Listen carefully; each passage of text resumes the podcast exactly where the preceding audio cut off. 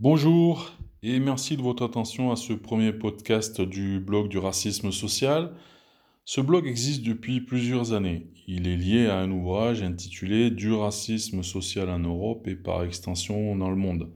Cet ouvrage actuellement n'est pas disponible, il sera prochainement republié après révision. Le premier podcast a pour objet de justifier cette expression de racisme social désormais dédoublé euh, par un néologisme créé pour dire euh, la même chose, à savoir la misopénie. donc la misopénie est fondée sur deux racines grecques, celle que l'on peut entendre dans le mot de misanthropie, la haine du genre humain, et donc en l'occurrence cette racine grecque permet d'exprimer la haine d'une manière beaucoup plus précise que la notion de phobie, phoibos, qui elle euh, pour euh, propos de euh, désigner plutôt la peur ou le rejet que la haine. la peña en grec signifie la pauvreté, donc concerne les pauvres, et en l'occurrence permet donc de bien cibler ce qu'aujourd'hui encore on appelle euh, donc euh, les pauvres, mais euh, il était plus, plus adapté d'associer deux racines grecques plutôt qu'une racine grecque à un mot français. C'est ce qui conduit à la création, c'est ce qui a conduit à la création de ce néologisme, la misopédie. Bien. ce terme, de toute façon, signifie la même chose que l'expression le racisme social, à savoir la haine, donc endoctriné, doctrinal envers euh, les pauvres. Bien. C'est euh, ce qui fait l'objet à la fois de, du propos du livre, qui sera prochainement republié, et euh, du blog lui-même par de nombreuses publications comme celle récente consacrée à une mise en cause publique via les réseaux sociaux focalisé sur une famille euh, qui euh, perçoit des allocations familiales pour un montant variant entre 4 et 6 000 euros selon les mois. Voilà. Cette publication se trouve en ligne sur le blog. Je ne reviens pas dessus aujourd'hui puisque je dois me concentrer pour vous exprimer et vous expliquer euh, les conditions d'apparition de cette notion du racisme social. Euh, alors, nous avons euh, notre langage, donc fondé dans les langues, et les mots qui nous permettent de désigner les choses, les phénomènes. Mais euh, euh, il, est avéré que parfois nous n'avons pas euh, toujours un mot adéquat pour désigner un sentiment, un fait, un problème, etc. il faut donc créer ce mot. En outre, le fait que dans un langage nous manquions d'un mot ou d'une expression pour désigner un fait ou un phénomène important est significatif il y a un, silence euh, qui en dit long. Et euh, c'est le cas pour le racisme social. Euh, je vais donc en parler. Alors, avant de venir à la notion en tant que telle de racisme social, il faut partir de celle du, racisme. le racisme a existé avant le mot même de racisme lié à celui de race.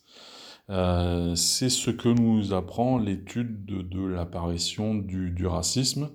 Et euh, il faut être très précis sur, euh, sur cette analyse de, l'apparition du racisme, puisque évidemment il y a plusieurs enjeux, y compris le fait de ne pas accuser des peuples et des époques qui n'étaient pas racistes de l'être. C'est ce que fait pourtant le, le propos intellectuel qui voudrait que le racisme était un phénomène est un phénomène pardon, euh, universel dans l'espace et dans le temps.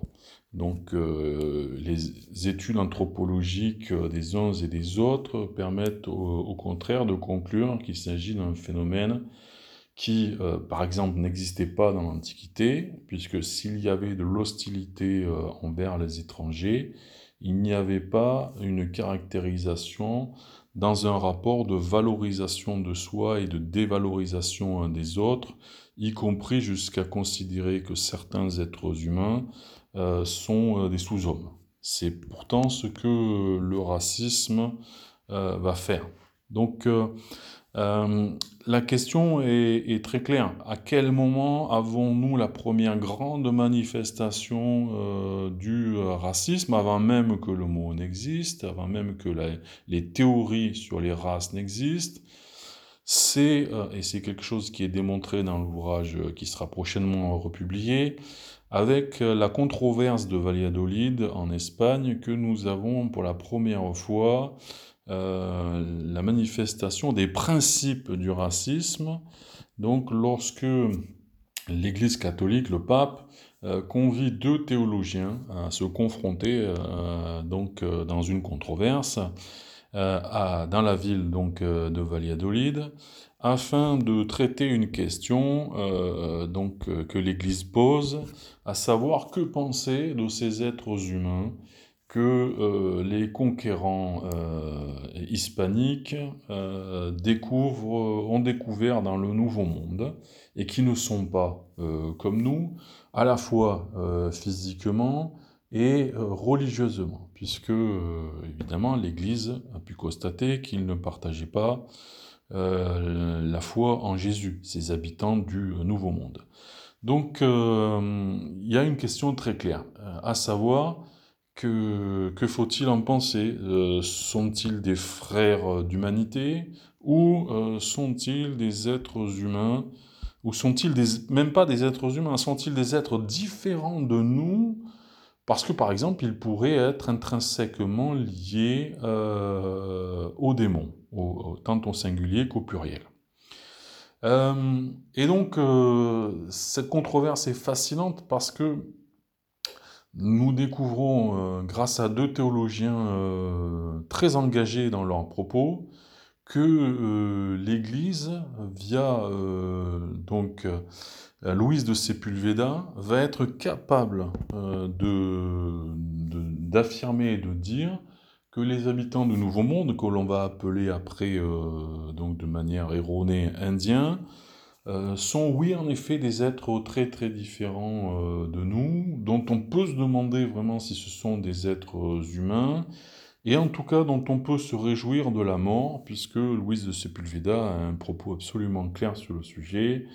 Euh, quand il euh, dit euh, à son interlocuteur, mais regardez la manifestation de la volonté de Dieu à travers les maladies qui frappent ces êtres-là, puisque à notre contact, ils tombent comme des mouches, ils meurent. C'est donc que la Providence veut que nous devenions les maîtres de ce monde et que euh, nous en débarrassions ces, êtres qui sont euh, intrinsèquement euh, mauvais. ce propos-là, dans l'Antiquité, était structurellement impossible.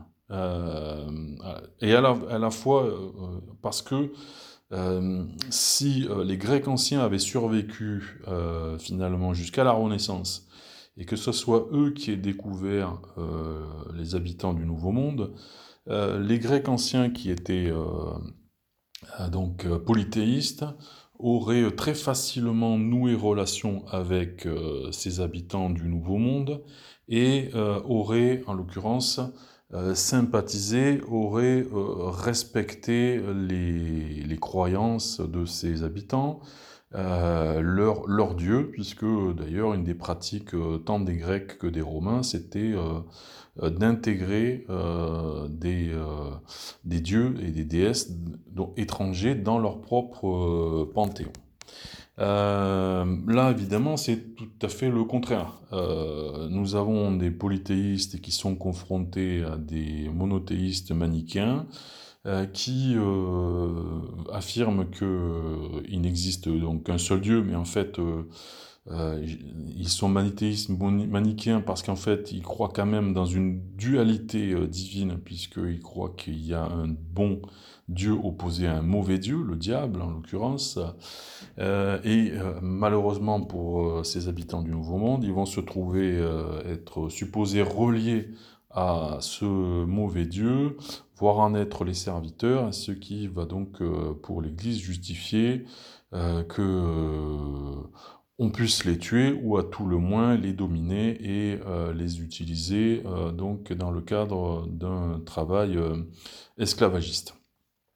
Donc c'est la première manifestation d'une pensée du racisme qui évidemment ne, s'appelle pas comme telle, ne se désigne pas comme telle, n'est pas désignée comme telle, puisqu'évidemment à l'époque, comme un tremblement de terre, nous avons là l'épicentre du, du, tremblement de terre, mais euh, le tremblement n'existe qu'à travers les ondes et les ondes vont euh, mettre en l'occurrence des décennies et des siècles à se répandre et à, prendre corps euh, comme on a pu le voir au XXe siècle.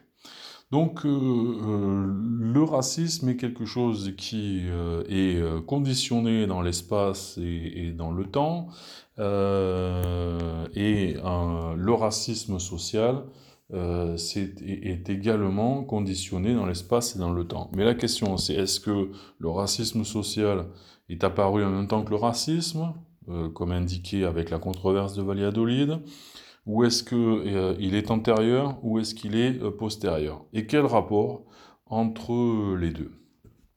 Donc un travail intellectuel qui associe une lecture des, publications d'ouvrages en anthropologie, euh, en histoire, en ethnologie, en théologie, en philosophie.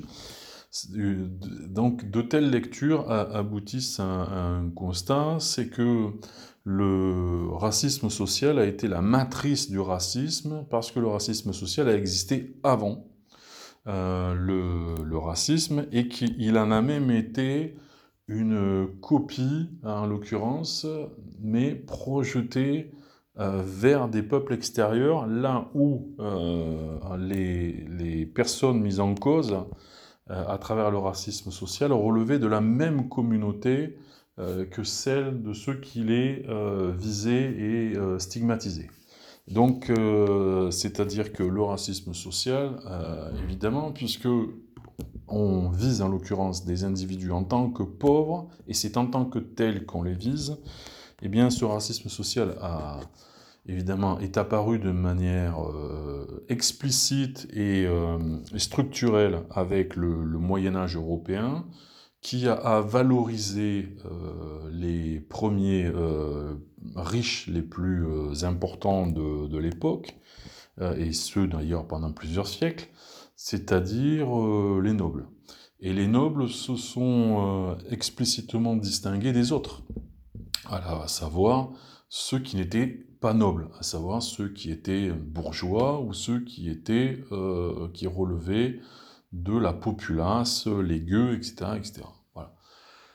Alors, quand on étudie ce racisme social, on s'aperçoit qu'il y a des prémices dans l'Antiquité du racisme social, mais ces euh, prémices n'ont pas euh, été suivies de développement suffisant qui euh, justifierait qu'on dirait qu'il y ait eu du racisme social dès l'Antiquité et un racisme social structurel. donc, en l'occurrence, deux, éléments pour confirmer cela.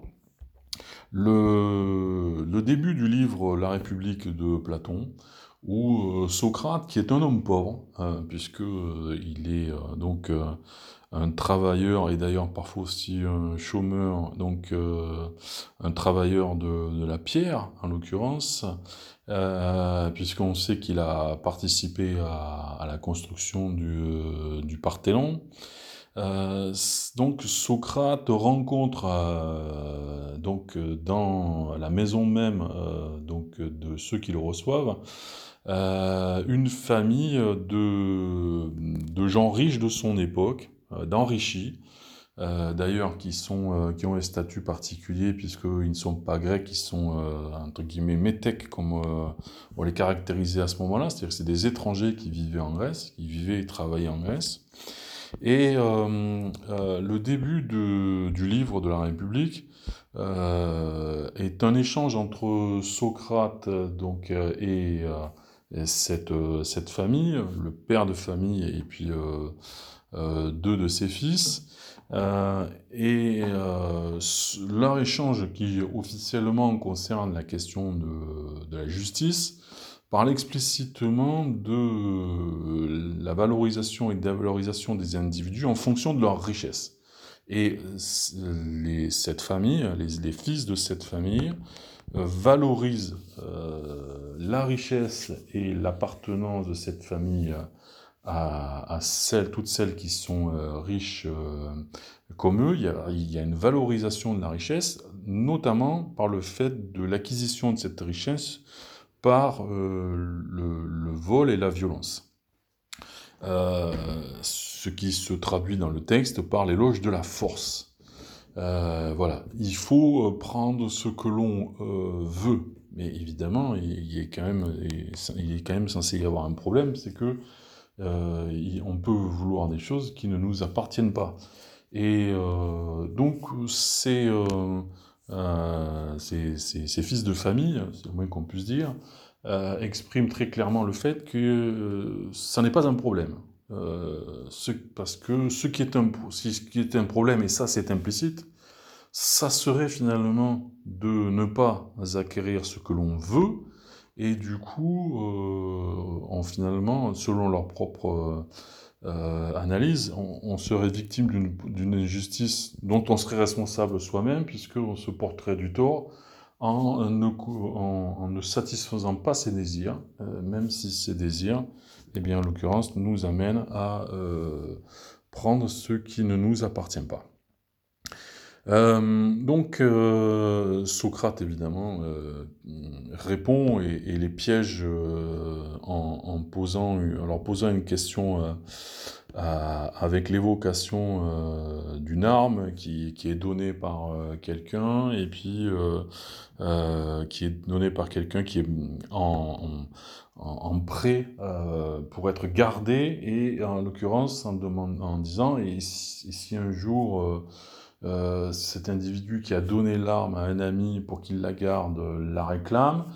Euh, que dois-je faire si je constate que celui qui a donné l'arme est devenu fou hein? Et, euh, et, donc, évidemment, euh, ces interlocuteurs sont, pris, euh, dans l'occurrence, au piège par cette question. Mais ce qui est problématique dans, ce début, c'est qu'évidemment, il y a beaucoup de non-dits, justement, et que la, la, ce, qui fait l'enjeu euh, à travers ce dialogue n'est pas euh, parfaitement, clairement énoncé. Évidemment, il ne s'agit pas d'une critique envers Platon, il a dit les choses comme il a voulu et, comme il a, pu, évidemment. Euh, et d'ailleurs, il faudrait aussi euh, se pencher sur ce rapport de Platon à, cette question, puisque lui est issu euh, d'une famille très riche et très puissante d'Athènes, mais une famille grecque en, en l'occurrence. mais quand même, ce que l'on peut constater dans ce, ce premier livre de, de, la République de Platon, c'est que ce qui le met en cause, c'est une volonté infinie euh, de richesse, quelle que soit la façon de, s'enrichir.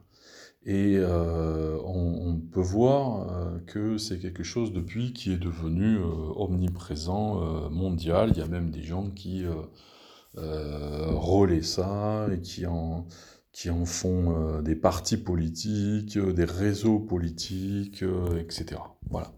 Donc, euh, il y a cette première manifestation, mais qui euh, à la fois n'est pas claire, n'est pas clairement euh, analysée en tant que telle, et n'a pas eu de, véritable impact sur la Grèce de l'époque.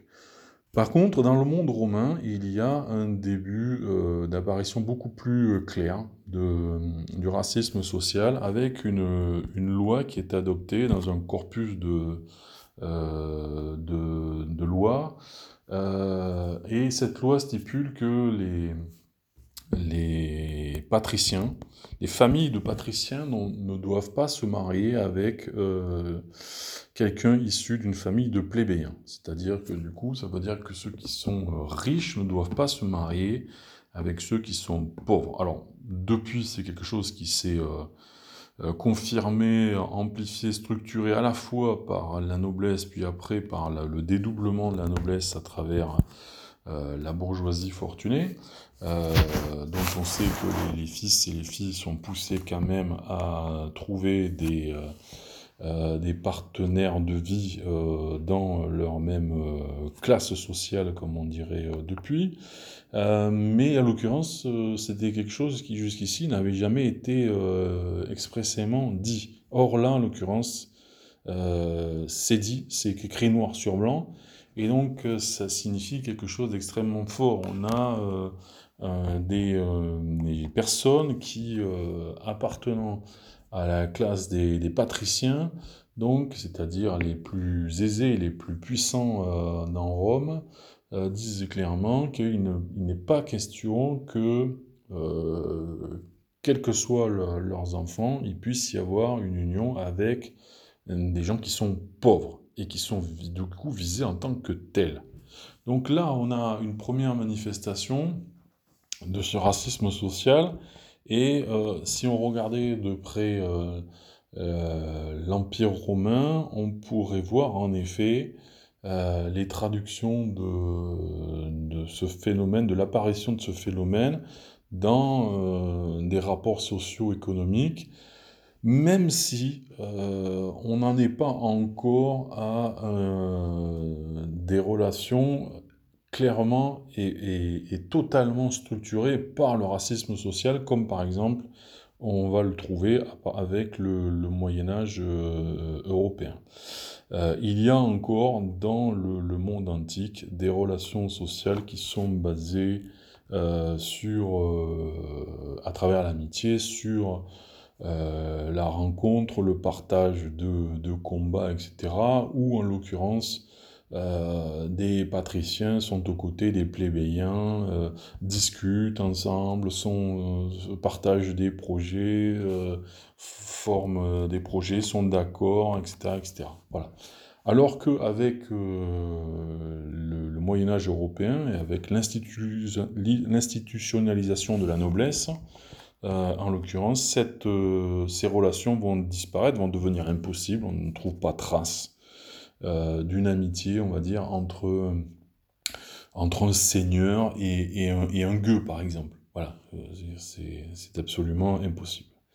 Donc, euh, le racisme social a existé avant le racisme. le racisme est la traduction par projection à l'extérieur de ce rapport qui était auparavant uniquement intérieur. Donc, finalement, les, les, pauvres, cela devient les étrangers, les, euh, les habitants du Nouveau Monde, et puis après on trouvera ça à travers la conquête, ce sont euh, les Noirs, les euh, d'Afrique, les, les Indo-Chinois, etc., etc. Voilà. Et, mais bon, évidemment, il faudrait rentrer plus en détail et nous le ferons à l'occasion de, de prochains podcasts. Alors, voilà, donc l'expression, euh, en l'occurrence, euh, vise ce phénomène, donc apparu à une certaine période et dans un certain monde, euh, l'Europe, et, malheureusement, depuis donc la Renaissance, avec, alors cette fois-ci, alors on peut dire l'universalisation, la, mondialisation de ces phénomènes par le fait que l'Europe a totalement bouleversé euh, les rapports humains euh, via les populations euh, conquises, bien sûr, à travers deux colonisations. la première absolument factuelle, hein, l'installation de populations européennes en, en, Afrique par exemple, dans les Amériques donc, en Asie, etc.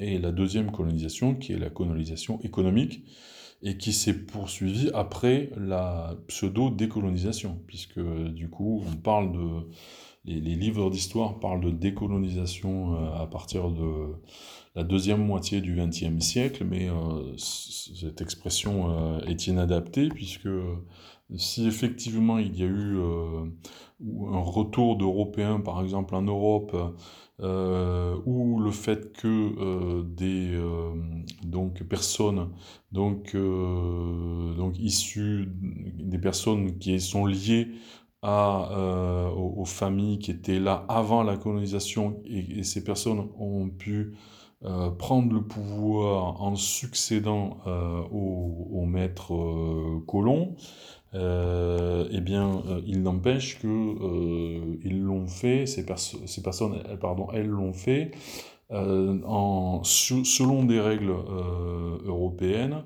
euh, qu'il s'agisse de l'État, de la structuration de l'État, des pratiques financières avec les banques, etc., etc. évidemment, tout cela en liaison avec le, plus grand pays européen en dehors d'Europe, qui est les États-Unis. Donc,